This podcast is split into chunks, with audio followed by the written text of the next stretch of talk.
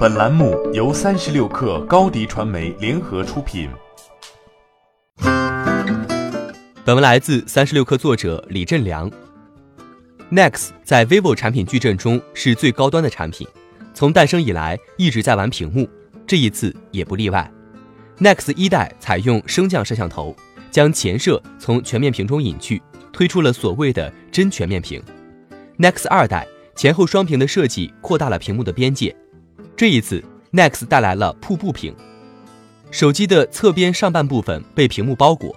左右两侧的弯折角度接近九十度，侧面放大后的效果像瀑布飞流而下，故而得名。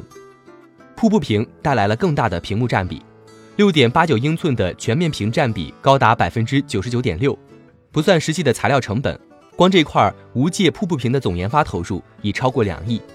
六个天线分布在侧边和底部。搭载四千五百毫安时大容量电池，四十四瓦超快闪充和 CDRX 省电技术，以缓解五 G 手机功耗大、续航差的问题。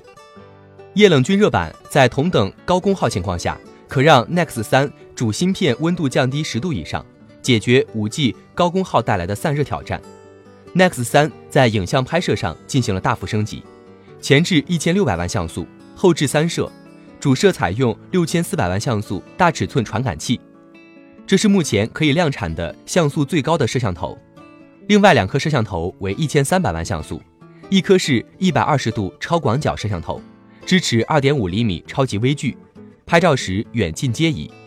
另一颗是二倍光学变焦、二十倍数码变焦的望远摄像头。vivo 以人像拍照见长，支持 AI 美颜。人像分割技术能做到发丝级的人像背景分离，超级夜景二点零技术可使它在暗环境下快速拍摄十二到十六张照片，并且进行多帧合成和降噪，还能根据环境智能选择拍摄张数，从而生成更加细腻清晰的画面。值得一提的是，vivo 还带来了旗下首款 TWS 耳机，全球首发高通 QCC 五幺二六芯片。QCC 五幺二六拥有双核三十二位处理器，可降低环境中的噪音，提升用户的视听享受。欢迎添加 baby 三十六克 b a b y 三六 k r 加入克星学院，每周一封独家商业内参，终身加入学习社群，聊风口谈创业，和上万课友一起成长进化。高迪传媒，我们制造影响力。商务合作。请关注新浪微博高迪传媒。